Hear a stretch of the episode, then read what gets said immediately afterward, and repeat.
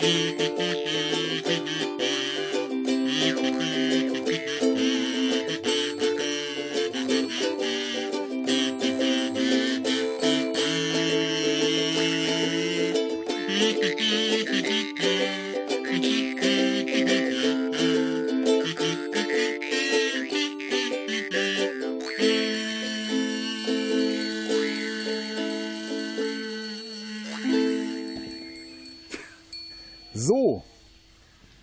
herzlich willkommen im Sumpf.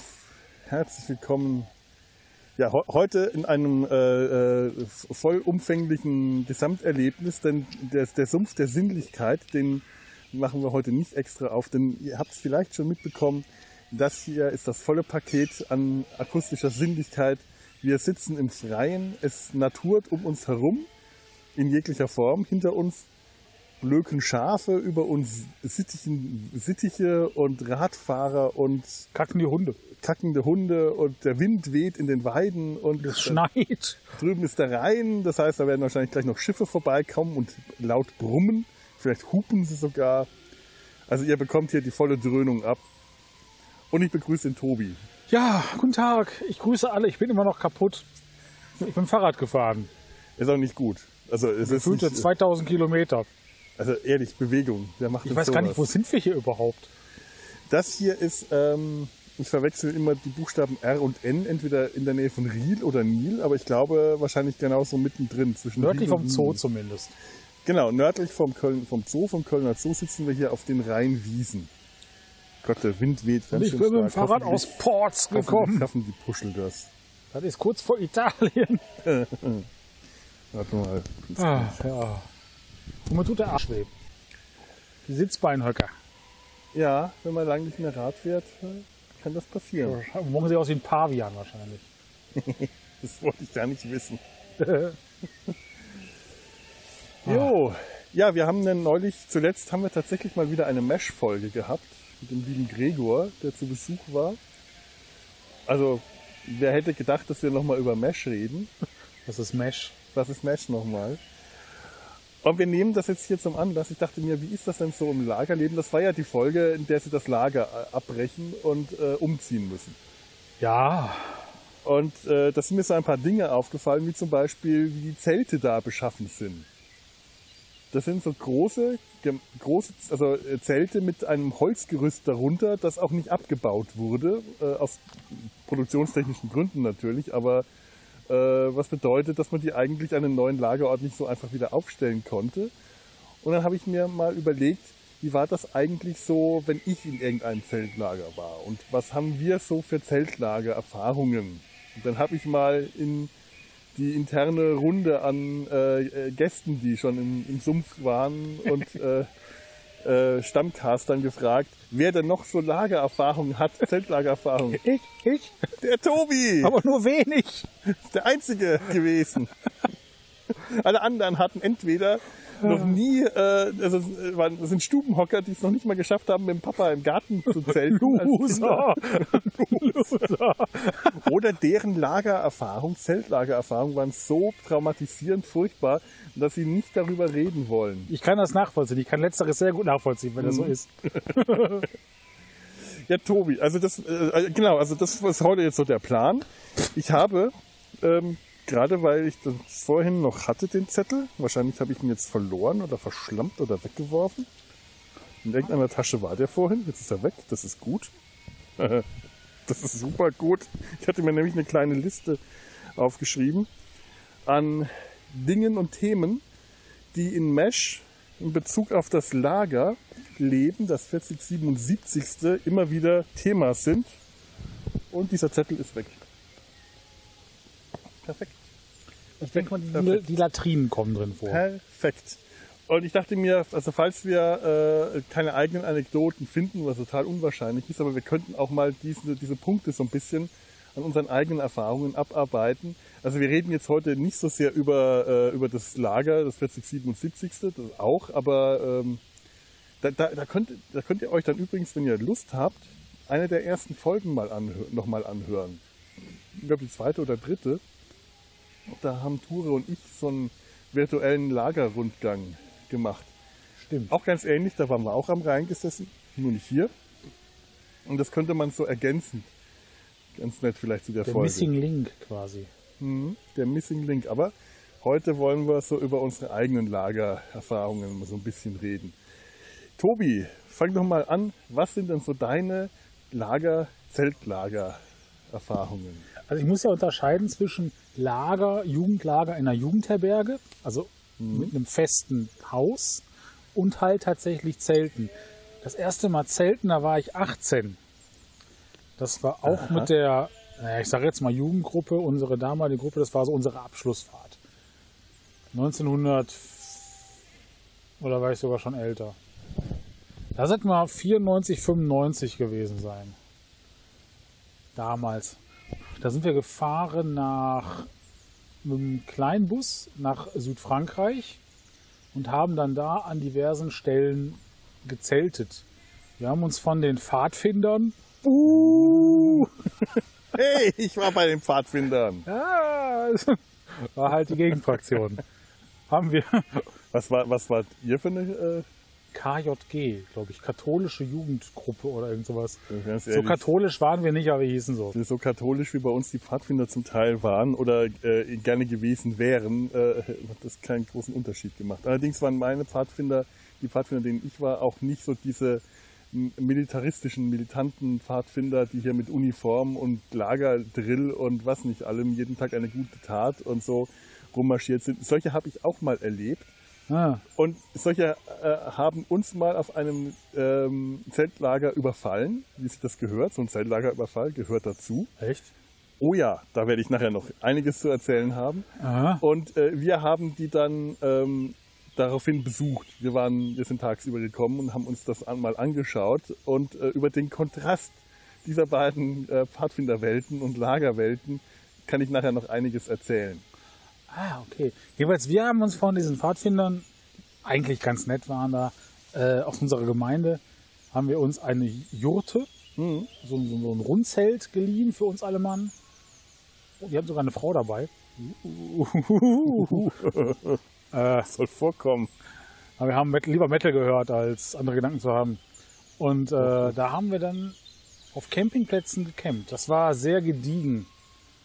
Das kann man nicht anders sagen. Also wir hatten, auch wenn es spontan war, ja einmal das, die erste Nacht haben wir auf dem Ameisenhaufen unser Zelt aufgebaut. Das war dann nicht so geil, aber auch nicht sonderlich dramatisch. Das war so mein erstes richtiges Zelten. Solche Dinge kommen auch vor. Und danach das nächste Zelten war Wacken. Ah ja. Ja, ja, ja, Festivalzelten. Also ich hatte auch wirklich äh, so ein bisschen in die Gruppe geschrieben, was, also, was ich mir so an unterschiedlichen äh, äh, Lagervariationen vorstellen kann. Und äh, Musikfestivalzelten gehört da für mich ganz eindeutig dazu, dass es auch eine Art von Lagerleben. Das geht auch in Richtung Verwahrlosung. ja. das äh, hat bei unseren Pfadfinderzeltlagern manchmal auch durchaus. Äh, da war man nicht weit von entfernt, je nachdem wie das Wetter war. Ja, meine äh, Zeltlagererfahrungen sind tatsächlich Pfadfinder. Ich war ähm, von 11 bis, ich glaube, 18, äh, ja, 18 war ich bei den Pfadfindern. Äh, wie gesagt, nicht die, äh, die, die, die eher, wie man sich so vorstellt, Fähnlein-Fieselschweif äh, mil militärischen Drill der äh, Pfadfinder. Wir waren die St. Georgs Pfadfinder und das andere waren die St. Michaels Pfadfinder. Und wir waren eher so der schluffige Hippiehaufen. äh, als wir, das fing an, dass wir am Anfang bei den Wölflingen waren. Das war eine große Gruppe, äh, Jungen und Mädchen zusammen. Und dann kamen wir, dann wurde das, je älter man wurde, gibt es so die Abstufungen, Jungpfadfinder, Pfadfinder und Rover. Und ich glaube, Jungpfadfinder ist man so ab 13, wenn ich mich jetzt nicht irre, aber ich kriege das auch nicht richtig zusammen. Und da wurden dann Jungen und Mädchen wieder getrennt. Weil da fanden sich Jungen und Mädchen dann plötzlich doof. Keine Ahnung warum. War vorher wohl nicht so. Und äh, dann mit 16, 17, als sich Jungen und Mädchen wieder interessant fanden, da waren wir dann Rover und da wurden wieder wir zusammengesteckt. Da wurden die Gruppen zusammengetan und da hat man uns dann ganz offensichtlich aus Gründen auch für alt und äh, verantwortungsvoll genug befunden, dass wir keinen Gruppenleiter, der älter und vernünftiger gewesen wäre, bekommen, sondern gesagt, ja, ihr, ihr passt schon auf euch selber gut auf und wir haben das dann auch gemacht. Den Weg, den wir am meisten gefunden haben, den Pfad, das war der Pfad zur nächsten Tankstelle. Ja, Mein Gott, wir waren 16, 17, 18. Da weiß man, was man in der Zeit so macht. Was die- soll man da auch sonst machen? Ja. Und die, die, die Zeltlager, auf denen wir waren, das waren halt wirklich, äh, aber jedes Jahr war wenigstens ein Zeltlager. Manchmal war es ein großes Stammeslager, da waren dann alle, alle Gruppen aus dem Stamm. Das ist eigentlich nur der Ort Werneck, aber da gibt es dann mehrere Gruppen äh, gewesen. Manchmal war es halt auch nur ein Gruppenzeltlager, dann waren halt eine oder zwei Gruppen, haben zusammen ein Zeltlager gemacht, mal mit großen Zelten, mit Jurten, mal mit kleinen äh, Zweierzelten, ganz unterschiedlich. Und äh, das halt so über die Jahre äh, ga- ganz, ganz unterschiedlichster Prägung. Kann ich alle noch so ein bisschen einzeln äh, meine Lieblingszeltlager, wenn ich das nicht so richtig drin, bekomme, ein paar kleine Highlights äh, holen. Außerdem sind meine Lagererfahrungen, ähm, die anderen Zeltlagererfahrungen, die dann nicht mit dem Pfadfinder zu tun haben, die kamen dann auch so mit 18, 19 ein paar Campingurlaube beziehungsweise Hiking, Trekking-Urlaube in Schweden im Nationalpark. Äh, das war dann nochmal eine ganz andere Lagerleben-Erfahrung mit äh, zum ersten Mal mit zwei Freunden, beim zweiten Mal mit meinem Bruder und noch einem Freund. Äh, da haben wir das Lagerleben nochmal von einer ganz anderen Seite kennengelernt. Nicht schlecht. Ja, es war auch wirklich, ähm, das war ziemlich cool.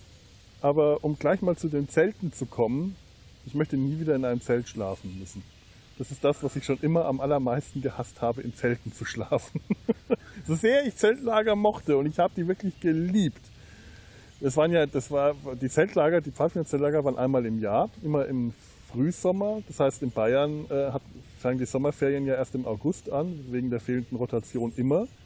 Und dann dafür gibt es dann in Bayern die Pfingstferien. Jetzt so um die Zeit, zwei Wochen, damit halt eine, äh, zwischen Osterferien und Sommerferien äh, brauchst du halt dann, dafür gibt es keine Herbstferien, aber du brauchst dann irgendwo mal so Ferien dazwischen. Ja. Und da haben dann immer die, äh, die großen Zeltlager stattgefunden. Ah, so für okay. eine Woche. Und das heißt, da war äh, das gerne auch schon mal richtig heiß. Ja. Oder richtig verregnet. Je nachdem. Das Wetter ist hier auch gerade ähm, nie so richtig berechenbar. ja. Und wir waren halt auch unterschiedliche Zelte. Manchmal hatten wir große Zelte. Mein erstes Zeltlager mit elf, das war in Gemünden. Das war so ein Zeltlager mit richtig großen Zelten. Wir waren, äh, die Zelte hatten keinen Boden, es hat geregnet, es war matschig, wir haben am Wasser gelegen, es gab keine Toilette, es war nass, es war schrecklich. Ich hab's gehasst, im Zelt zu schlafen mit viel kann ich zu nachvollziehen, vielen ja. Diese, dieser Schlafsack, den ich hatte, der war ein alter Armeeschlafsack, der war unglaublich schwer und klumpig und kalt und diese Isomatte war dünn und da war man draufgelegt und alle Steine drunter und ich hab's so gehasst auf diesen dünnen Isomatten. Das waren ja damals in den 80ern auch nur dünne Schaumstoffmatten. Das waren nicht diese luxus aufblasbaren Isomatten von heute, so dünne Schaumstoffmatten, nix weiter. Bah, von denen man immer runtergerutscht ist. Schrecklich. Nee. Später dann so Zweierzelte meistens, äh, bis auf das letzte Zeltlager, äh, als wir dann wieder alt genug waren, um ähm, ja, also als wir, als wir dann Rover waren und dann die, äh, die, die Mädels bei uns auch dabei waren, also Jungs und Mädchen zusammen auf Zeltlager. Das war ein großes Stammeslager. Ja. Also da war der ganze Stamm da, nur das letzte Wochenende sind die äh, Gruppenleiter und die Rover noch äh, eine Nacht länger geblieben, nachdem die Kinder alle abgereist waren. Nicht, dass wir nicht die ganze Woche jede Nacht komplett besoffen gewesen wären. Aber da konnten wir es dann ungestört sein, ohne Angst zu haben, wenn wir auf den Toiletten rumliegen und den, Sa den Sangria-Kübel leer machen, dass da uns irgendwelche Wölflinge dabei stören. Und da haben wir auch wieder in den großen Zelten geschlafen und zwar auch Jungs und Mädchen schön gemischt. Wir hatten unseren Spaß zu der Zeit. Oder, oder weil es so heiß war an der Woche, ähm, haben wir auch nicht in den Zelten geschlafen, sondern einfach irgendwo in der Pampa. Irgendwo, wo Platz war, haben wir uns unsere Schlafsäcke äh, und Isomatten hingerollt und uns äh, ja, in, in die Gegend äh, nachts geschlagen. Ja. Das, so, also solche Erinnerungen an die Kindheit habe ich auch noch halt nicht im Zelt. Das waren halt dann diese Jugendlager, wie gesagt, in, in, ich sag mal, in Jugendherbergen. Das hatte halt den riesen Vorteil, es war ein festes Haus, es gab einigermaßen, also es gab Betten. Die waren im Allgemeinen auch gut. Was war das? Das Donner, das müsste da drüben ein Schiff gewesen Ja. sein. Äh, also vernünftige Betten, Toiletten, Oh ja. auch wenn man sie sich teilen musste, aber es gab immer noch genug Toiletten. Oh ja. auch äh, fußläufig. Und die Gefahr, dass irgendwie nachts bei Regen ein Zelt wegschwimmt, bestand halt auch nicht. Ich möchte auch nicht wissen, wie oft unsere äh, Gruppenleiter, die hat gar keinen Titel, glaube ich, außer alte Leute, wie oft die dann da ständig besoffen waren. Wenn ich mich so im Nachhinein daran erinnere, wie wir als Kinder waren, ich glaube, ich wäre immer besoffen gewesen. Das macht vieles erträglicher. Unsere Gruppenleiter damals, die waren doch meistens relativ brav. Nee, vielleicht tue ich denen Unrecht. Vielleicht habe ich nur den Eindruck davon. Äh, einer von denen äh, war schon eine ziemlich coole Socke. Die anderen, schwer zu sagen. Ach, cool waren die auch bei uns. Aus unserer Sicht ja sowieso, waren ja Erwachsene. Da warst du schon mit 17 voll alt. Ja, ja, äh, erwachsen, die waren bei uns jetzt auch nicht, äh, die waren auch, auch einfach nur ein paar Jahre älter als Ja. wir. Das waren halt auch Teenager. Und dann gab es natürlich auch Volljährige, die auf den Reisen halt auch richtig die Verantwortung hatten. Und die waren schon cool. Wir nicht. Ja. Und das, die haben waren, auch- das waren dann zum Teil bei uns schon richtig Paare, also richtig lange Paare. Da Ja, waren also was hatten wir auch? Da waren welche miteinander so zusammen. so richtig lang schon. Die, die einen haben dann auch geheiratet. So und da Jahr. habe ich in, im, auf dem Zeltlager in Schweinshaupten. Ich kann mich noch an Gemünden, Schweinshaupten und Aub erinnern. Und Ture hat euch gemeint, das klingt alles so bayerisch. Es klingt tatsächlich alles andere als deutsch, ja. Hallo, es ist Süddeutsch zumindest. Wir waren immer noch in Franken. Wir sind nie äh, aus Franken rausgekommen. Es hat auch gereicht. Ich glaube, der Franke möchte ja auch nicht unbedingt aus Franken raus, wenn das nicht unbedingt muss, oder? Äh, das weiß ich jetzt, kann ich über den Franken gar nicht so sagen, aber äh, also es hat uns tatsächlich damals gereicht, wenn wir einfach irgendwo äh, eine, eine halbe, dreiviertel Stunde, Stunde in der Gegend, in die Gegend gefahren sind und ähm, es war wahrscheinlich auch für die Leute alle ein bisschen sicherer, wenn da irgendwas passiert, kriegt man die Kinder schneller wieder nach Hause. Also so große Touren äh, ins Ausland oder so haben wir mit den Pfadfindern äh, gar nicht gemacht. Hätten wir mal machen können, aber ist nie dazu gekommen. Aber wir haben das auch irgendwie nie so richtig vermisst. Es war ja, warum auch? Also wir waren in den Vogesen in Frankreich, Wow. dann Dänemark, Ameland, woran ich mich so erinnere. Ameland war ich nicht mit, aber wie gesagt, das war kein Zelten. Ne? Da ist natürlich auch noch anders. Aber meine erste Fahrt, da war ich neun und ich hatte so ein Heimweh. Ach, war das schlimm. Der kleine Tobi hatte Heimweh. Ja, ich auch. Das weiß ich damals auch noch. Das war ganz schlimm. Ich habe Äh. zwei Wochen nicht geduscht vor Heimweh. Das war, glaube ich, auch für andere schlimm. Ich habe eine Woche lang nicht gekackt. Oh, Das haben sehr viele bei uns. Das war in Gemünden. äh, sonst späteren, die späteren Campingplätze, also die Zeltplätze, das sind ja keine Campingplätze, das sind so Zeltplätze. Das sind also große Wiesen. Die haben in der Regel irgendein Gebäude da gehabt, wo Toiletten drin waren und vielleicht sogar Duschen. Die besseren. Oder zumindest irgendein Raum, der abschließbar war, wo die Vorräte drin gelagert werden konnten, wo vielleicht auch drin gekocht werden konnte. Und Gemünden hatte damals zu dem Zeitpunkt, als wir da waren, nichts. Da konnte man noch nicht mal mit dem Bus oder den Autos bis dicht ranfahren. Man musste noch eine äh, bestimmt eine halbe Stunde oder das gefühlt war es eine halbe Stunde, vielleicht waren es zehn Minuten. Aber wenn du elf bist und klein und mickrig, wie ich mit elf war, tatsächlich, äh, kann man sich heute nicht kann man sich vorstellen nicht vorstellen. äh, dann so richtig eine große Tasche mit Gepäck und Schlafsack und alles schleppen muss, das war der Horror.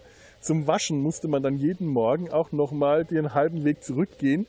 Da war nämlich dann eine Quelle. Man hat sich in einer Quelle gewaschen. Eiskalt. Wie romantisch. Oh ja, super romantisch. Bah. Und ähm, gekocht hat dann der, der Bill, ich hoffe, ich kann den Namen, ja, ich nehme den Namen. mal. Das war, äh, der war nur einmal dabei, eine echt coole Socke. Ähm, von dem habe ich meinen ersten harten Alkohol bekommen. Das klingt jetzt ganz schlimm. Der hat damals für die Erwachsenen äh, Chai angesetzt. Also so ein, so ein Rum-Teegetränk Ja. mit, mit Zitronen und allem.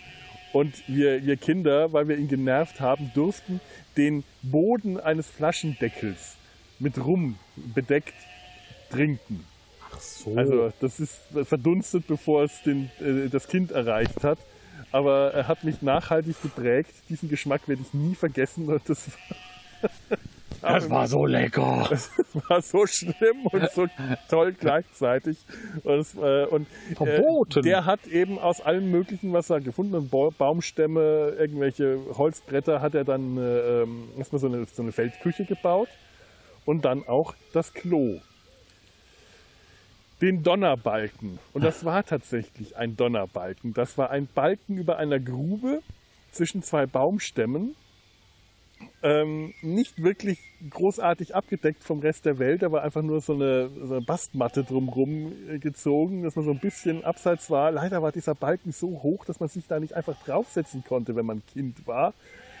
Äh, Man wäre in Gefahr gefallen, nach hinten runterzufallen, in der Grube zu landen. Also hat man sich dann äh, mit den Händen oben an den Balken gehangt und unten mit runtergelassener Hose über der Grube geschwebt und da reingekackt, was wirklich dazu geführt hat, dass fast alle ausnahmslos in diesem Zeltlager Verstopfung bekommen haben und die ganze Woche nicht aufs Klo gegangen sind. Das war die, die, die Krankheit in dem ganzen Zeltlager, weil das so schrecklich war.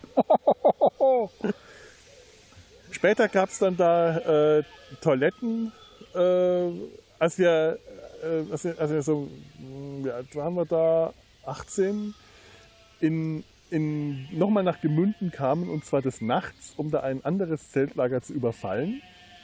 Ein befreundet, ich glaube, das war die DLRG, die da gezeltet hat. Dann sind wir da nachts hin, Zeltlagerüberfall, ganz große Sache. Ne? Ähm, übrigens Ja. auch etwas ganz wichtig bei Mesh, die Nachtwache. Ja. Gab es sowas bei euch, dass man nachts irgendwie aufpassen musste? Nee, wie gesagt, die meisten Lager waren ja im Allgemeinen halt in Häusern. Mhm. Da war nichts. Und das andere, da haben wir halt auf dem äh, Zeltplatz gecampt, äh, auf dem Campingplatz. Das eine Mal. Das war äh, also jetzt da dann nicht so, dass man da wirklich oh, auf, Pass auf. hast hingefallen. Diesmal nicht nach hinten. Äh, da Ja, musste man eigentlich nicht abschüssig aufpassen. hier. Ja, nach vorne. Oh, nee, da musste man, nee, Nachtwache, sowas hatten wir nicht. Nee. Ja, wir schon. Ja gut, ich meine, so ein bisschen Pfadfinderromantik musste bei uns ja auch sein. Wir hatten jetzt zum Beispiel ähm, nicht direkt Uniformen, aber wir hatten so eine Kluft. Das war einfach ein beiges Hemd, wo man dann ein paar Abzeichen dran nähen konnte. Wir nur, es gab keine Abzeichen, die man hätte nähen können, weil wir keine Abzeichen gemacht haben. Also wir waren nicht die Sorte Pfadfinder, die rumläuft und irgendwelche äh, Abzeichen sammelt. Das Ja. gab es einfach nicht. Aber wir hatten dann auch so eine, ein Tuch mit einem Knoten. Ja. Und das war's dann schon. Aber natürlich so ein Zeltlager, das musste dann auch so ein bisschen was haben. Da gab's dann den Wimpel, der wurde an irgendeinem Fahnenmast aufgezogen und die, die, die, die Stammesfahne oder Flagge oder was immer, wie immer dieser Fetzen hieß. Und dann musste nachts auch eine Nachtwache auf, äh, aufgestellt werden, weil das für die Kinder natürlich auch großes Abenteuer bedeutet hat. Zumindest bis sie es dann gemacht haben. Wenn du da als Elfjähriger nachts mit ein paar anderen müden Gestalten, äh, also da haben sie immer versucht, dann so das altersmäßig ein bisschen zu mischen, um ein Lagerfeuer rumsitzt, weil es einfach arschkalt ist, wenn du nicht am Lagerfeuer sitzt, dann ist das ziemlich scheiße. Du bist übernächtigt, du bist todmüde, du siehst nix um dich herum, weil du ja am Lagerfeuer sitzt. Ja. Das heißt, um dich herum ist schwarz, du hörst aber alles. Weil nachts irgendwo in der Pampa, wenn dann vielleicht noch ein Wald in der Nähe ist, und es war meistens irgendwo ein Wald in der Nähe, dann hörst du tausend Geräusche. Das sind die unheimlichsten Geräusche. In Gemünden waren wir überzeugt, dass in dem Wald irgendein Ungeheuer lebt. Das, Das kann ich nachvollziehen. Wenn es jetzt dunkel wäre, könnte man das hier auch denken. Flauschige Ungeheuer, aber Ungeheuer. Geschrei, es hat was Ungeheuerliches. Und ich weiß noch, als wir Gemünden überfallen haben, das haben wir dann erstmal das falsche Zeltlager überfallen. Haben wir aber kein nichts angerichtet. Wir haben es gerade noch rausgefunden, weil wir uns dann ihr es angezündet naja, was heißt Überfall? Also du gehst dann da rein und versuchst den Wimpel zu klauen. Das ist so das, das Traditionelle, dass man äh, den, dieses Zeltlager, das ist der Brauch, das Lager überfallen, den Wimpel klauen, am nächsten Morgen das reinbringen und den Wimpel gegen eine Kiste Bier einlösen. Da freuen die Kinder sich. Ja, aber tatsächlich der, das ist so der Brauch, weil die Ze- Zeltlagerüberfäller meistens dann schon ein bisschen älter sind. Also ist eine Kiste Bier äh, dann durchaus meistens angebracht gewesen. Oder gegen irgendwas, aber äh, meistens waren es halt schon, schon. schon etwas ältere Teenager, zumindest so 15, 16 rum, wo man denen dann äh, in den 80ern auch ein Bier in die Hand Darf man mit gedrückt hat. 15, 16 schon Bier trinken? In den 80ern in Bayern. Muss ich mehr sagen? Ja. Die höchste Brauereidichte der Welt ist ja in Oberfranken. Jo. Und äh, zu Recht die auch das, finde ich, beste Bier von Deutschland. Da bin ich als Unterfranke auch neidlos, gestehe ich das den Oberfranken gerne zu. Nürn, ähm, nicht Nürnberger, ähm, Bamberg. Bamberg. Bamberger Schlenkerler. Das schwarze Rauchbier Ah. ist eine wirklich ein, ein, ähm, ein, ein Geschmack, an den man sich gewöhnen muss. Auch die Bamberger mögen das nicht alle, sondern die eine Hälfte liebt es, die andere hasst es, weil das ist wirklich ein sehr herbes, sehr rauchiges Bier, tiefschwarz und ich finde, es schmeckt geil. Aber nur, wenn man nicht dran nippt, sondern richtig kräftige Züge macht, wie es sich eigentlich auch gehört bei Bier. Jetzt habe ich richtig Lust auf eine Kiste Bier hier. Warum habe ich keine Kiste Bier auf meinem Fahrrad transportiert? Gute Frage. Ich nicht mal so ein Malzbier. Ich habe zumindest noch hier ähm, ein Allgäuer Büble, ein Radler allerdings. Das kenne ich auch noch. Also nicht als Radler, aber Naja, ich bin ja jetzt hier gerade auch ein Radler. ja. Naja, und auf jeden Fall hatten wir da, äh, dann haben wir uns da angerobbt. Wir hatten ja gerade, da waren wir wirklich 18, weil wir zwei dabei hatten, die in der Bundeswehr waren. Und die haben das dann äh, natürlich, die, die wollten da so einen richtigen Einsatz machen. Das Blöde ist, der Rest von der Gruppe war äh, nicht nur Wehrdienstverweigerer, sondern auch besoffen. äh, äh, zum Teil ausgemustert und komplett unfähig, irgendwas in dieser Richtung zu machen. Wir sind da durch die Gegend, durch den Wald gerobbt und haben uns angeschlichen. Vorneweg unsere Bundeswehr mit irgendeiner Rotlicht-Taschenlampe. Dann haben wir über die Wiese gerobbt. Wir sind wirklich auf gerobbt. Wir sind flach auf dem Boden über diese Wiese gerobbt. Zentimeter für Zentimeter für Zentimeter. Und plötzlich latscht vor uns einer über die Wiese und wir dachten uns, das ist jetzt zu blöd. Da sind wir aufgesprungen und haben den gefragt, ob wir denn hier im richtigen Zelllager sind. "Hä? Was? Nein! Oh. Der wollte dann auf der. Ich will mir gerade nur aufs Klo. Das war irgendein pickliger Jüngling im Stimmbruch. Der hat uns dann gesagt, welches das richtige Zeltlager ist. Der war auch aus dem Zeltlager, das wir eigentlich überfallen wollten. Und dann haben wir gesagt, nee, nee, wir wollen das andere überfallen. Das andere ist das Richtige. Ja, ja. Sagt er, ja, ja, aber überfallt auch ja das Richtige. Ja, ja, das machen wir. Geh ruhig kacken. Wir überfallen dann mal das andere. Okay, viel Erfolg noch. Und weil dann aber kein Wimpel da war, haben wir dann das gemacht, was, äh, was gemeine Menschen machen, äh, äh, wenn, wenn sie Zeltlager überfallen. Iglus ein, äh, einschmeißen, weil man die Stangen so schön einfach rausziehen kann. Wir waren Teenager, wir waren Arschlöcher. Das würde ich heute nicht mehr machen, weil das echt scheiße ist. Das ist mir auch schon passiert, dass wenn du da in so einem Zweier-Iglu äh, legst und plötzlich stürzt das Feld Zelt über dir ein und du musst da raus. Das ist Kacke mitten in der Nacht. Aber wir haben das gemacht. Wir waren einfach so. Wir waren so scheiße. Ja, ich glaube auch in dem Alter hätte ich das auch gemacht, auch wenn ich das heute ablehne. Ja, ich, Man wird ja auch, rei ab. naja, reifer will ich jetzt nicht sagen. Erwachsener, Äh, gesetzter, faul. faul. Ich bin einfach zu bequem, um das zu machen. Wenn ich jetzt jemanden hätte, der mich da, den ich anstiften könnte, wäre es noch was anderes. Aber selber machen. Wofür hat man Handlanger? Ja, eben, ne? Wahrscheinlich wäre ich auch bis dahin zu betrunken, um das zu tun. Komm, wir gehen in einer halben Stunde. Ja, doch, doch, Ich weiß auch, dass die, äh, bei dem Einzeltlager haben die, äh, die Älteren am Feuer ähm, ein, äh, auch mal einen Schluck Rum rumgehen lassen. Wir durften aber nichts davon trinken, das weiß ich noch. Das ist ja hat, gemein. mich, hat mich sehr äh, gestört, aber da war leider der Falsche mit am Lagerfeuer gesessen. war der Meinung, wir Kinder sollten das nicht trinken, das gehört sich nicht. So. Was sind Spießer? Das waren die 70er. Nee, das waren nicht mehr ganz die 70er. Also Das waren schon die 80er. Aber immerhin. Ja, aber nachts so ein Lagerfeuer, nachts so eine Zeltwache, Nachtwache, da fühlst du dich schon wie Klinger mit dem Gewehr, nur ohne äh, die Garderobe. Da, da, da geht ja auch schon ein bisschen der Arsch auf Grundeis. Einmal waren wir überzeugt, ähm, da, dass, dass mitten äh, durch die Nacht ein, ein Geist gelaufen ist, eine, ein, ein Mensch ohne Oberkörper, nur Beine. Weiße Beine sind dadurch mitten an, an uns vorbei marschiert, am Rand des Lagerfeuers, des Lichtscheins, weiße Beine. Ohne Oberkörper. Das haben wir alle gesehen. Also es ist auch kein, nicht so, dass es einer gesehen hat, sondern alle, die wir da am Feuer sitzen, haben diese Beine da durchgehen sehen. Aha. Hat sich am nächsten Tag rausgestellt, dass halt einer aufs Klo gegangen ist, eine Jogginghose an, hatte eine graue und einen schwarzen Pulli. Oder einen Kapuzenpulli. Das siehst du dann nicht. Siehst du nur die Beine. Und wir sind das durchgedreht. Ja, und ich weiß noch, als uns die, diese St. Michaels Pfadfinder dann überfallen hatten, das war das Rover-Zeltlager, Mhm. da waren wir alle so vollkommen betrunken, dass keine Chance war, dass wir äh, da irgendwas gegen die und hätten unternehmen können. Die haben uns auch nur irgendwo betrunken in der Gegend rumliegen sehen.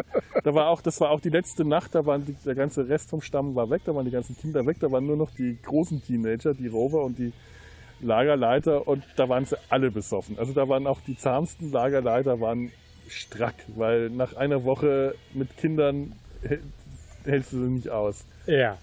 Bis auf einen, der war zwar auch besoffen, aber der konnte dann noch aufstehen und der hat die dann gejagt. Nachts durch die Gegend.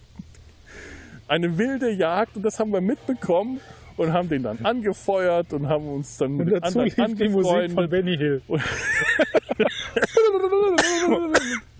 Und das hätte gepasst. Wir haben dann versucht, den netten äh, Kollegen von dem anderen Stamm was zu trinken anzubieten. Das haben die entsetzt abgewiesen. Die waren empört. Das Was? Ist, äh, war, war also, na, nicht empört, aber die waren total verstört. Äh, um empört zu sein, das haben sie sich nicht getraut. Das waren so richtige, das waren Hanseln, das waren so, so, so, so, so Hänflinge. Hä? Aber so richtige Bravkinder. Und äh, das war. Naja Gott, wir, also die haben auch keinen Erfolg gehabt. Wir, wir, wir haben die auch dann laufen lassen. Sonst geht es gerne mal, wenn man dann äh, jemand von dem Überfall fängt, dass der dann ausgelöst werden muss. Das kenne ich von das fliegende Klassenzimmer, auch wenn das jetzt wenig mit, äh, mit Lager und Zelten zu tun hat, aber dass sich so Schulen überfallen. Die Realschule gegen das Gymnasium. Ja, ich überlege gerade, ob ich das in meiner Vita vermisse. Vielleicht ein bisschen. Wir haben mal was, ja, was, was heißt ähnlich? Also so ein, naja, das war ein Spiel. Krieg der Bänder haben wir das genannt.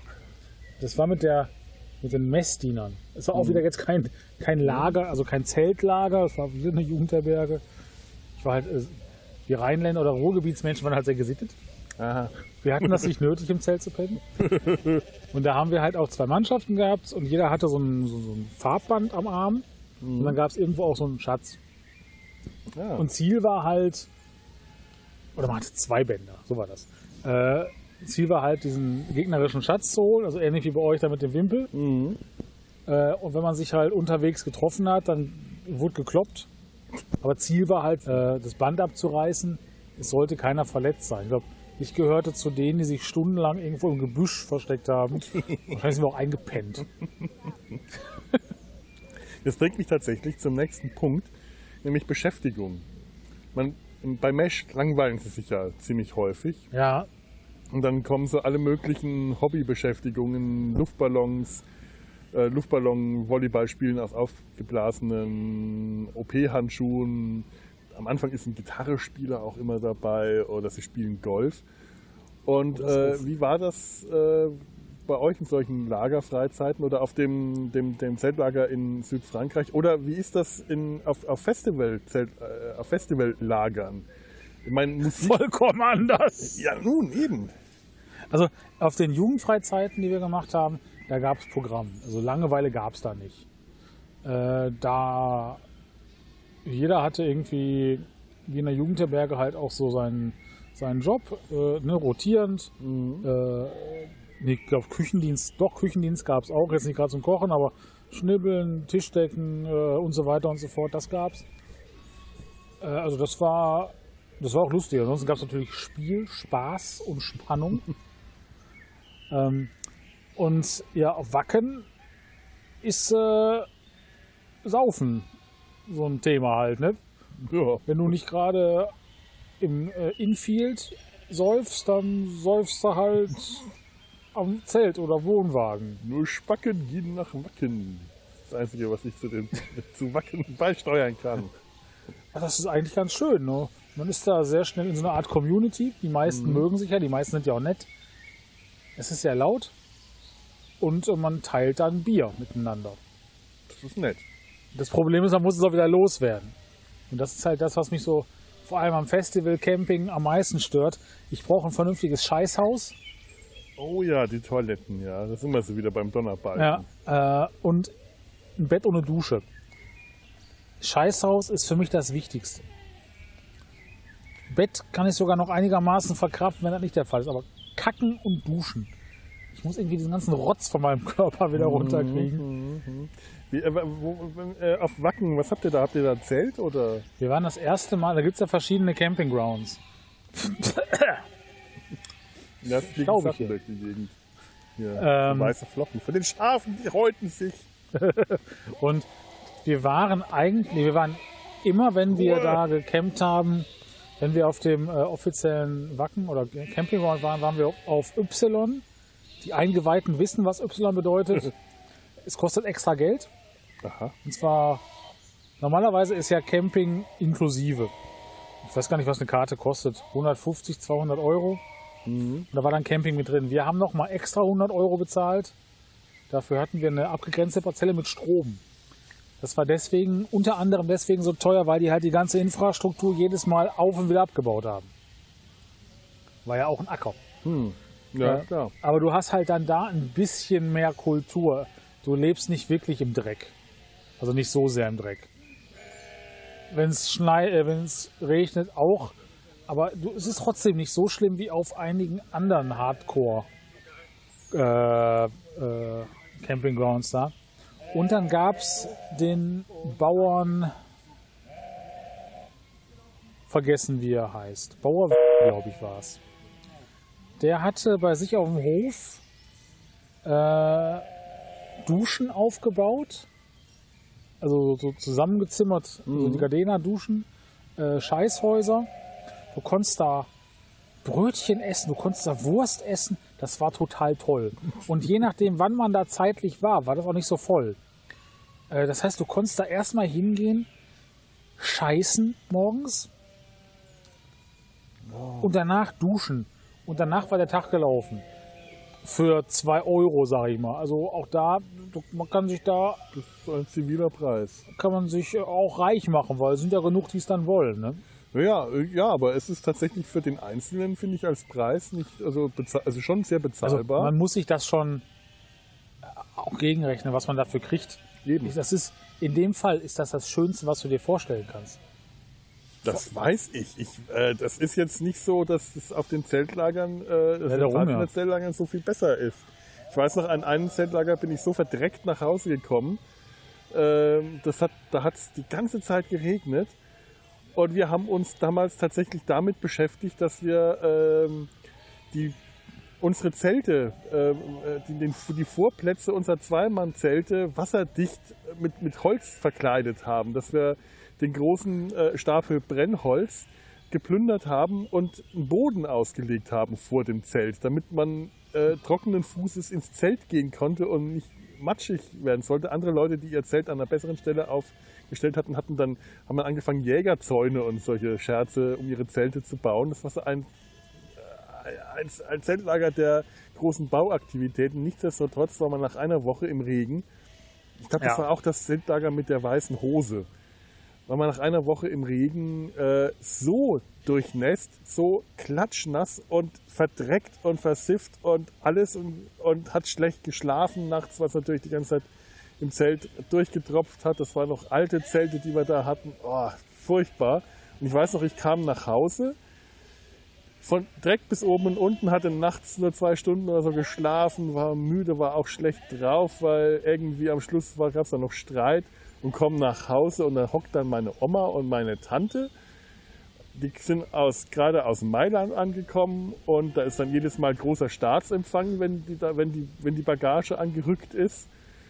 Also, saßen dann im Esszimmer in ihrer feinsten äh, Garderobe, weil man besucht die Verwandtschaft nur, wenn man auch direkt mal vorzeigt, dass man sich wieder gerade einen neuen Schmuck gekauft hat. Zumindest ist mir das damals so vorgekommen. Wahrscheinlich total ungerecht gegenüber meiner Tante und meiner Oma jetzt gegenüber, aber so da habe ich das damals empfunden.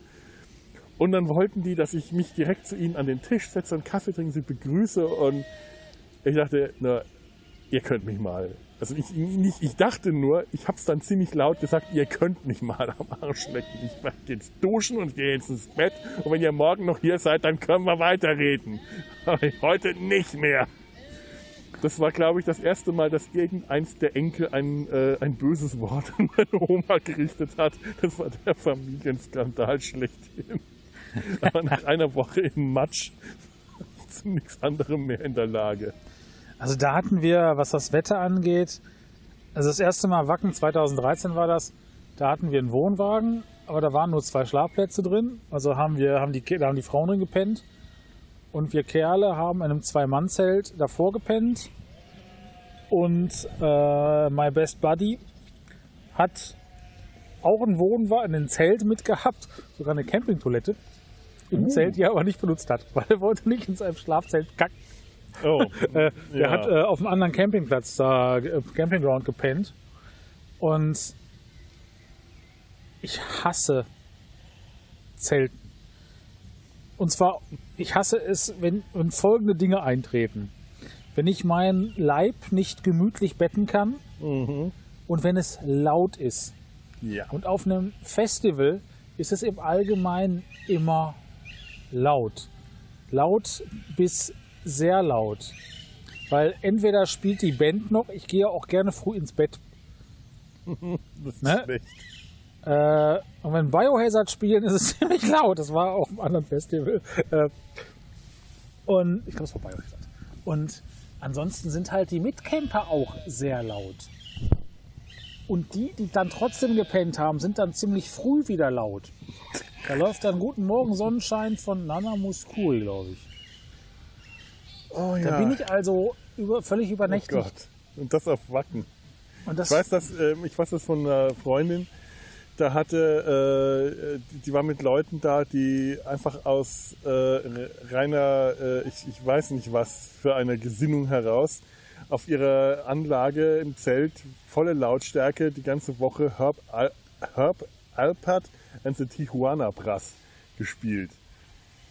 Ich weiß nicht, wenn ihr, ob dir das was sagt, aber es ist, glaube ich, so der schlimmste Kontrast zu Wacken. Ich kann mir das. Ich glaube, die haben auch Morddrohungen bekommen oder wahrscheinlich. Auf, also da waren auch einige, die haben da Hardcore-Techno gespielt. Also dann lieber Herb Alpertens Tijuana was. Das geht ja noch alles. Aber regelmäßig, ich war jetzt nicht so häufig dann da, äh, weil es auch zeitlich auch ein bisschen doof war mit Beginn der ersten Nacht wollte ich sofort nach Hause. Ich hatte schon keinen Bock mehr. Weil ich wusste, jetzt wird das scheiße. Du kannst nicht pennen. Du warst zwar kacken, aber du kannst nicht richtig pennen. Und am nächsten Tag war das auch wieder scheiße. Da war der Tag wieder toll. Ne? Dann hörst du Metal, mhm. trinkst Bier, isst Fleisch, trinkst Bier, hörst Metal. Oder andersrum. Ja, aber Bier, Metal, Fleisch, sowas. Das ist immer ganz toll. Das ist ein Programm. Ähm, und ähm, die nächsten Male waren wir noch nur zu zweit da, Bieren und ich, und das war schon, das war schon geil. Das war schon, nur die Nächte halt nicht. Mhm. Aber er hat sich dann ja auch einen Wohnwagen gekauft. Das heißt, ich hatte dann den Luxus, in einem Wohnwagen zu pennen. Das ist natürlich auch schon sehr geil. Natürlich. Es ist aber immer noch laut. Ja. Aber das eine Mal, als wir da waren, es war auch arschkalt. Aber wir hatten ja eine Heizung. Kalt gehört ja auch noch mit Ohne dazu. Satellitenfernseher. Ach du meine Wir konnten also Fernsehen gucken beim Abendbrot das, essen. Ist, das, ist ja, das ist ja überhaupt nichts. Das hat überhaupt nichts damit lagern. Das ist ja furchtbar. Ja, ja haben uns die Übertragung von Wacken im Fernsehen angeguckt, weil wir keinen Bock hatten, auf den, auf den aufs Holyfield zu gehen. Es war zu kalt und oh. zu nass. Ich finde es ja immer schlimm, wenn ich hier am Fühlinger See vorbeikomme. Das, das ist immer um die Zeit jetzt im, im Sommer. Und Summer da Jam, Summer ne? Jam ist. Danach kannst du, das ist eigentlich ein, so ein, so ein äh. Landschaftsschutzgebiet. So, ja. Danach kannst du eigentlich den ganzen Fühlinger See wegschmeißen. Echt? Das ist so ekelhaft, das ist so verdreckt und voll geschissen und zugekackt alles. Also, äh, dass da Wasservögel brüten und äh, da werden ja ganze, ganze Uferstreifen. Das kleine Läppchen, oh wie süß. Ja, Ach, das ist ja niedlich. Das möchte ich jetzt sofort knuddeln. Will ich haben. Und grillen. Oh. Ja, ja. Ja, was haben wir jetzt? Haben wir, ähm, was haben wir denn jetzt alles so an Punkten abgehakt? Wir haben die Nachtwache, wir haben äh, im Zelt schlafen, äh, Beschäftigung. Das war jetzt bei uns in den Zelt, Pfadfinderzeltlagern nicht ähnlich als bei deinen Jugendzeltlagern. Man hat halt solche, äh, solche Beschäftigungen. Man hat sich aber auch ziemlich viel alleine beschäftigen können. Also irgendwo in der Gegend rumgestreift, durch den Wald durch und sonst was. Das durfte aber, ich, ich weiß noch, wir haben auch mal eine Schnitzeljagd gemacht. Ja. Da, äh, das, das glaube ich, war in Aub. Und da haben wir das, äh, ähm, unsere Gruppe, die da unterwegs waren, äh, unser Grüppchen, wir haben die Schnitzeljagd verloren. Wir haben aber einen Ehrenpreis äh, dann äh, verliehen bekommen, oder zumindest hätten wir den verdient, dafür, dass wir das Touristeninformationszentrum von Aub total auf den Kopf gestellt haben. Denn äh, es gab eine Frage, die konnten wir nicht lösen. Und anstatt dass wir dann einfach nichts reingeschrieben haben auf den Zettel und weitergegangen sind, wir hätten ja an irgendjemanden fragen können, weil an den Stationen stand immer irgendeiner vom Zeltlager, von den alten, größeren und hat uns, hätte uns dann gesagt, ja, okay, ihr habt das nicht geschafft, aber geht er jetzt da und da, das ist die nächste Aufgabe. Haben wir dann beschlossen herauszufinden, was es zu bedeuten hat, ein Gebäude, das nach zwei Städten benannt ist, und äh, wie viele Zacken gibt es vor dem Gebäude, das nach zwei Städten benannt ist? Wir haben das nicht herausgefunden und sind dann ins Touristeninformationszentrum gegangen und haben dann nachgefragt, welches wichtige historische Gebäude nach zwei Städten benannt ist und es müssen, müssen Zacken an dem, an dem Gebäude sein. Jetzt hat sich herausgestellt, das war eine Versicherung. Ich glaube, die Ma- Hamburg-Mannheimer. Und vom Haus war einfach so eine Stange angebracht mit so kleinen Metallzacken drauf, damit sich keiner draufsetzen kann. Haben diese armen Menschen durch ihr Archiv gescheucht.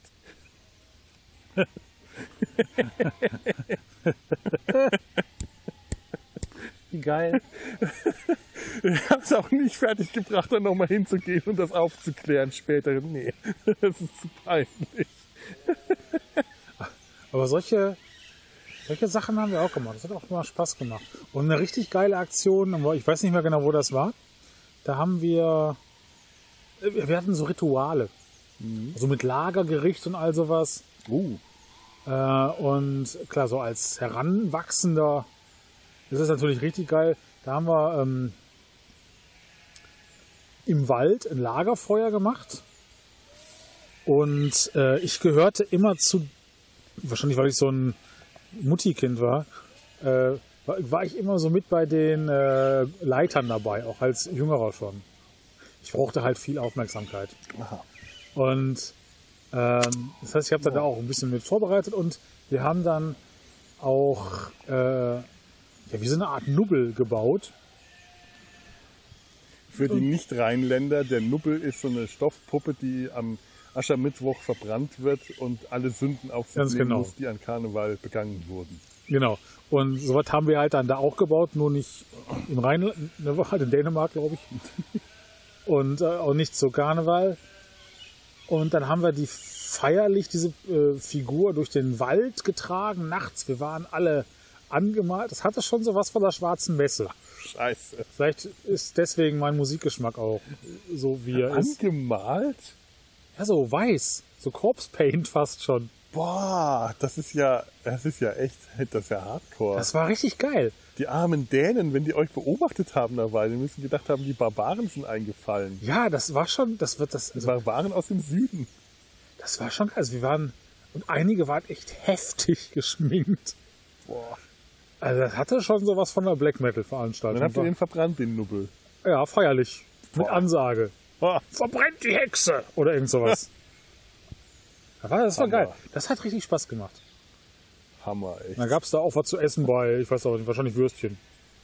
Blut, äh, Blut gab es natürlich dazu zu trinken. Blut, boah. Blut und äh, lebendige Schafe. Blutwein und Blutwurst. Es ist übrigens mittlerweile erwiesen, Blutwein schmeckt süßlich.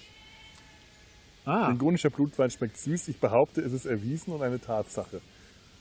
Und weil, weil, weil wir Podcaster sind und ich das auch von anderen Podcastern habe, ist es damit Fakt. Denn Ja. Podcaster, wie wir wissen, sind allwissend, allmächtig und sehr sexy. sowieso. Ja. Sehr. If you become a podcaster, you become very sexy. Hm? Hm? Nein, es ist Vampir. Aber Vampir oder Wenn ich Podcaster. gefallen, cheaper geworden. Fuck it. Außerdem der Unterschied zwischen Vampiren und Podcastern ist in der Regel nicht sehr groß. Äh, ja, im Allgemeinen gehen Podcaster weniger raus. Eben. Wir sind die Ausnahme. Nur wir. Aber wir hatten ja auch Schafe, die wir später noch reißen können und uns an ihnen gütlich tun. Ja, und wir können uns reinkuscheln. Das auch, ja. Das sind aber auch süße Lämmchen bei. Ach, ist das süß. Aber Fresse da hinten, ihr seid laut. Haha. Das ist schon Die die sind so so nett. süß. Ja, ja. Ich glaube, die werden auch so müde da drüben. Da ist wieder so ein Und das eine Schaf reibt seinen Arsch an dem Baum. Oh, ist das niedlich. Ja, so ein Strubbelschaf. Oh. Ich kann es gut nachvollziehen. Ach, guck mal, Schaf- schuppert sich an dem Baum. Das Wahrscheinlich so- Läuse das oder so. gefällt dem. Das ist dann ganz glücklich, wenn es sich dann den Arsch rubbeln kann. Wie Balu der Bär. Ja. Ich werde mir jetzt meine Jacke holen. Ja, ja, mach das mal. Ich mach auch mal ganz kurz. Und ich kann nicht mal sagen, ich setze mich gleich ins Auto, mache die Sitzheizung an. Nein! Ich muss noch fünf Stunden nach Hause fahren.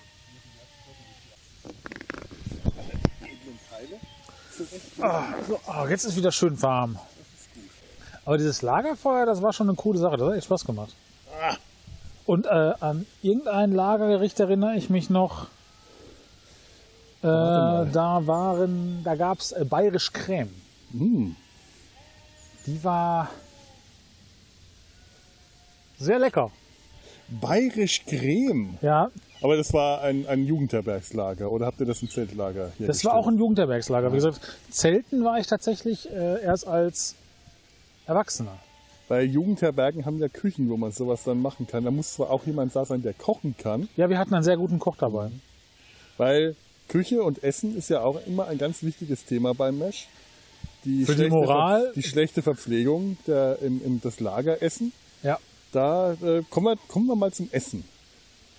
Wovon ernährt man sich? Du hast es schon angedeutet, in Wacken. Dosenravioli, gerne kalt. Gerne. Ähm, ansonsten haben wir uns auch immer Butterbrote geschmiert. Wir haben dann im Wohnwagen, ne? ähm, da haben wir dann beim Fernseh gucken schön am Tisch gesessen, uns Butterbrote geschmiert mit Wurst und Käse. Äh, Ich esse sehr gerne Süßigkeiten dabei. Das ist auch der Grund, warum ich mal fetter werde. Ja. ne? Äh, ansonsten auf einem anderen Campingground, der gehört dann nicht direkt zum, äh, zum Wackenbereich, das war, oh, wie hieß das? Da gab's, äh, konnte man Brötchen kaufen, und zwar Spiegeleierbrötchen. Hm. Die waren total überteuert, aber lecker. Ja. Äh, ansonsten gibt es, ja auch sehr geil. Der, der Großteil von Wacken besteht ja eigentlich gar nicht aus Wacken, sondern ist Holz-Niendorf bzw. Grippohm. Eigentlich müsste es ja das Grippohm Open Air heißen. Und in irgendwie da gibt es ja noch ganz viele Leute, äh, die bieten in ihren Privatgärten äh, wie so kleine Pop-up-Cafés. Da kann man dann hingehen. Das ist total geil. Du kommst mit den Leuten in Kontakt, das ist dann auch teilweise gar nicht weit weg. Kriegst du auch guten Kaffee, vernünftige Brötchen, Frikadellen zu für einen echt schlanken Preis. Hm. Also das ist echt, sag ich mal, also Wacken ist kulinarisch, äh, je nachdem teuer, ganz klar. Ja, Äh, klar. aber das ist schon ziemlich weit vorne. Nicht schlecht. Äh, auf dem Infield, gleich mal die Konzessionen, die sie da kaufen müssen, äh, damit sie überhaupt den Stand machen, das ist, das ist sündhaft teuer. Äh, wenn ich jetzt sage 10.000 Euro am Tag, kann das gelogen sein, aber ich meine, diese Zahl im Kopf zu haben. Das muss er erstmal wieder verdienen. Oh. Und da haben wir mit einem mal geschnackt, das war, was war das? Ich glaube, das war so ein türkischer Imbissbudenbesitzer aus Hamburg, der ist dahin. Äh, der hat aber fantastische Fleischspieße gehabt. Ich glaube auch mit Schwein. Ist auch egal. äh, die waren echt lecker. Mit lecker Soßen und so. Konnte man nicht meckern. Ich glaube, der Tim Melzer, der stand sogar mal neben mir da. Und ich glaube, der hat da auch irgendwie so einen Imbiss gehabt. Äh, wie gesagt, man kann da echt gut essen, auch, auch im Dorf. Äh, also in Wacken selber. Da, also eigentlich das Geilste an, am Wacken Open Air ist das Festival Dorf. Also das Dorf Wacken, Ja. äh, weil da feiern alle eine Privatparty. Alle haben da Bock und du kriegst halt überall hausgemachten Kuchen, Brötchen, Suppe. Der Zahnarzt ist auch gut, wie ich gehört habe. Naja, sowas ist tatsächlich wichtig an so einem großen Festival, dass auch die medizinische Versorgung gut ist. Da können wir gleich auch nochmal drauf kommen, da habe ich nicht so viel. Aber Essen war bei uns jetzt eher, also bei den Pfadfinderzeltlagern, eher so, mh, wie man es erwartet. Ja, du der kannst ja kein, du hast ja keine Küche richtig, ne? Ja. Und halt für eine große Meute, da wären dann Riesenpötte mit irgendeiner Erbsensuppe oder ähm, Schinkennudeln gemacht, in der Regel scheußlich. Einfach weil das alles keine Leute waren, die kochen konnten. Und äh, in der großen Menge, das musste auch erstmal, selbst wenn du gut kochen kannst für eine Familie oder für zwei Leute, dann koch mal für 30 Leute. Das ist einfach äh, plötzlich, das kriegst du nicht hin. Ja. Und äh, ich erinnere mich auch ein, einmal, da war ich kurz davor, eine Essensschlacht zu initiieren.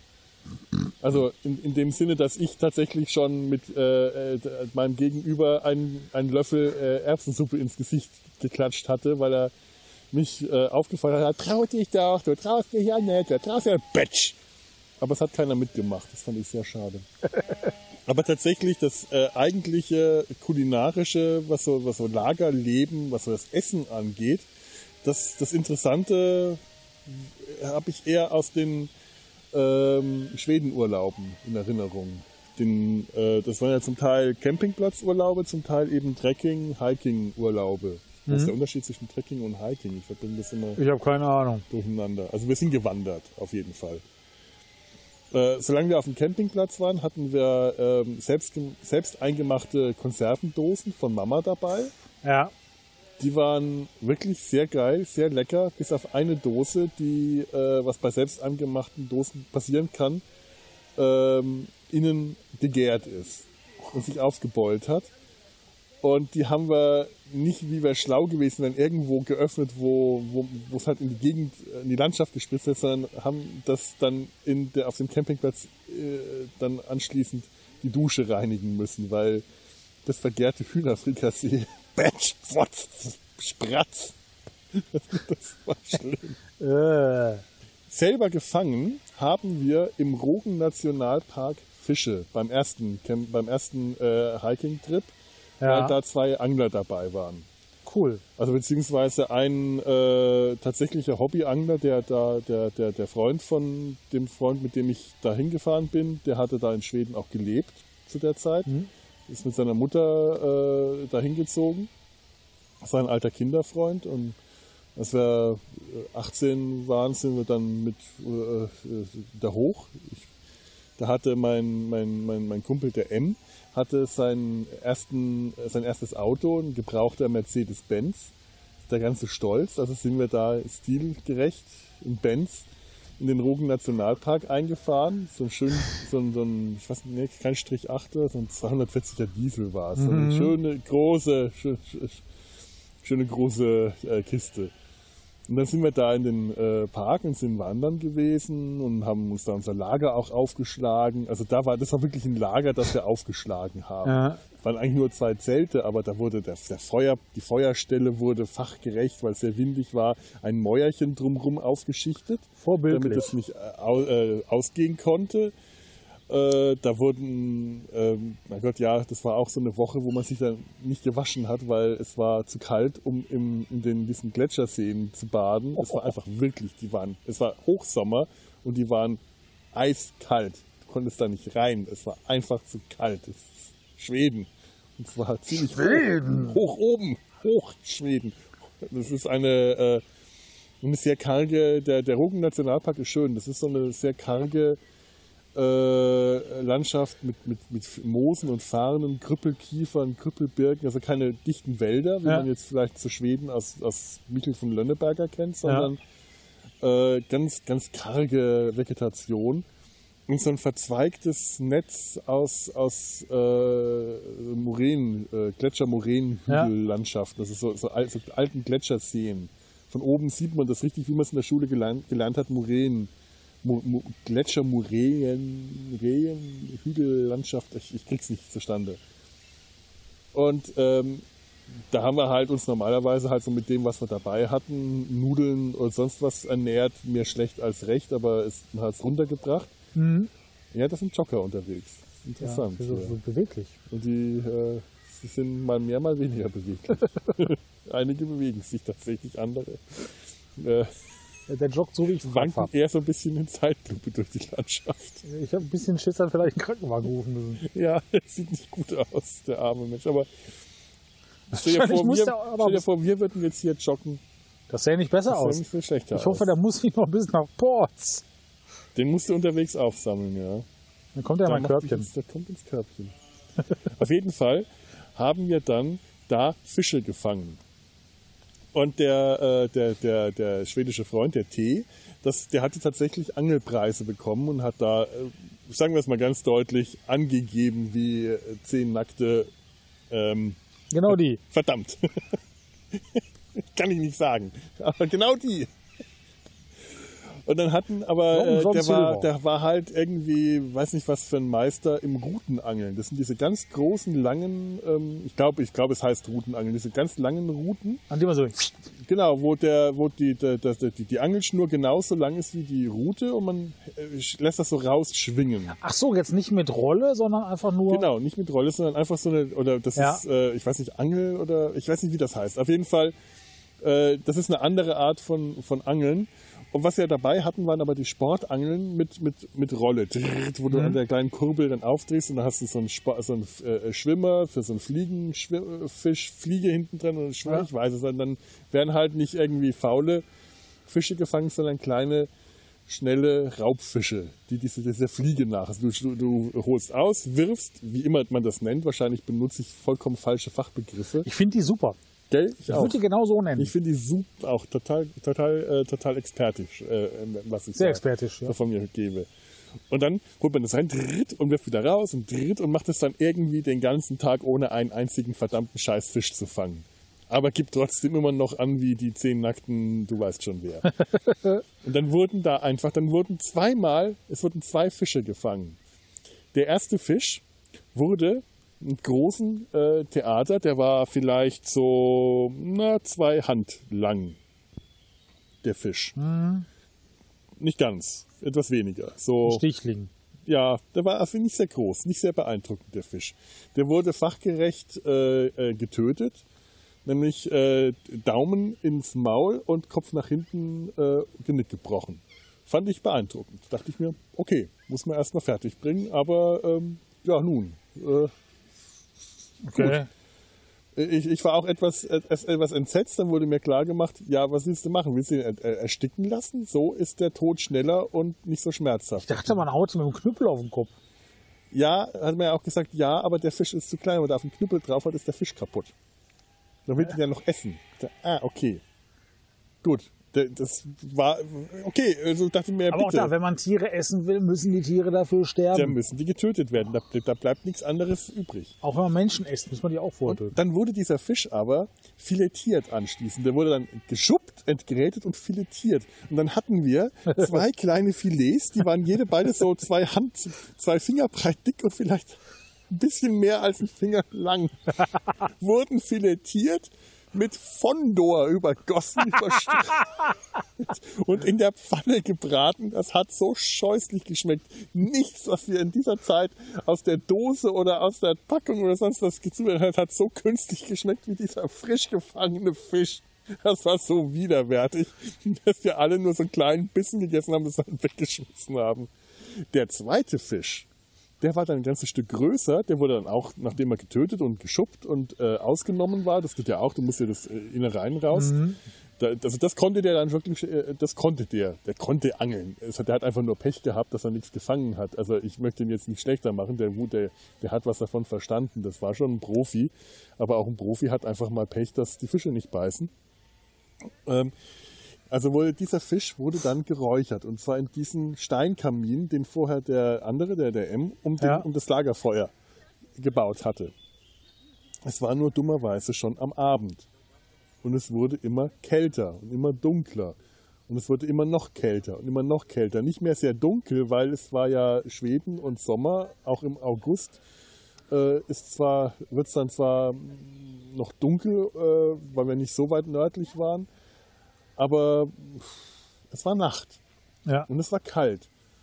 Und dieser Fisch wurde und wurde einfach nicht fertig. Und als erstes hat sich dann der Angler ins Bett gelegt. Der hatte keine Lust mehr, der hat sich in sein Zelt verzogen. Und wir, ach komm, jetzt bleibt doch noch der Fisch. Und noch, nee, nee, oh, das war doch, ich gehe ins Zelt. Oh, oh. Und dann standen wir noch zu zweit um dieses Feuer rum und haben gefroren. Und der Fisch wurde und wurde einfach nicht fertig. Und dann hat sich der zweite ins Zelt gelegt. Der, der M, der diesen schönen Grill, diesen schönen, diesen, diesen Ofen, diesen Schlot gebaut hat, diesen, diesen Kamin da, darum, in dem dieser Fisch so toll vor sich hin äh, geräuchert wurde. Und ich komme, jetzt bleibt doch noch, der Fisch ist doch gleich fertig. Äh, scheiß Fisch, der kann mich mal, nicht mehr. äh, scheiß Fisch, mir ist kalt, ich gehe ins Zelt, ist er fertig. Und stand ich dann noch rum, weiß nicht, eine Viertelstunde, und dann war der Fisch aber auch dann durch. Und dann ich, ey, komm, der Fisch ist fertig, kommt raus, der Fisch, der ist geil, der ist lecker. Der hat auch wirklich geil geschmeckt. Das war wirklich der beste Fisch, den ich je gegessen habe. So Okay. Super geil. Also auch gerade, weil der einfach nur geräuchert war durch, den, durch den Rauch. Wirklich verdammt geil. Und aus den Zelten, Hals, Maul, ey, ich will schlafen, ey, scheiß auf den Fisch, ich will keinen Fisch mehr sehen. Und ich futter den Fisch und ich meine, ey, der Fisch ist lecker. Raus. Nee, halt die Klappe. Und dann, natürlich habe ich den Fisch mit den Fingern gegessen. Was soll ich machen? Ich hatte, ich hätte mir natürlich auch mein, mein Campingbesteck und alles holen können, aber ey, ey ich, mir war kalt und ich war froh, dass ich was Warmes an den Fingern hatte und habe den Fisch gegessen.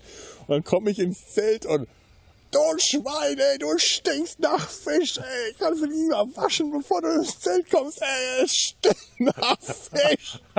Und ich, muss halt blöd, dass ich mich hier wasche da draußen. Das Wasser ist eiskalt. Ey, geh raus und wasch dich, du Sau. Was glaubst du, dass ich mich jetzt da wasche? Du hast den Fisch gefangen. Du wolltest ihn ja selber nicht mal essen. Blöder Fisch, fang nie wieder scheißer Fisch. Achso, Räucherfisch hat jetzt auch Bock drauf. Ja. Das war der beste Fisch meines Lebens. Ah. Ja, was ist unsichtbar und riecht nach Fisch? Das,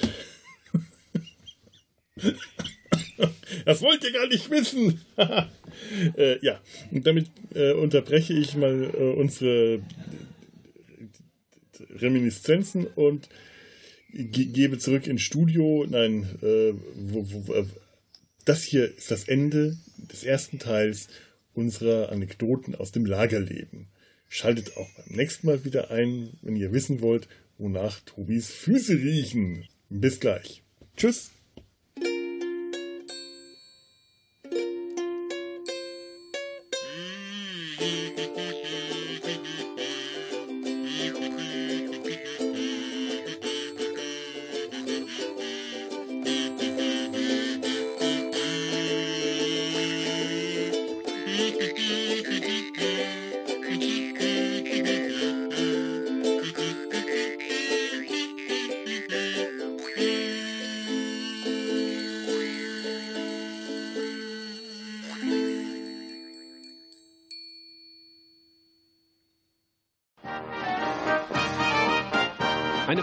Produktion des Podcast Imperiums.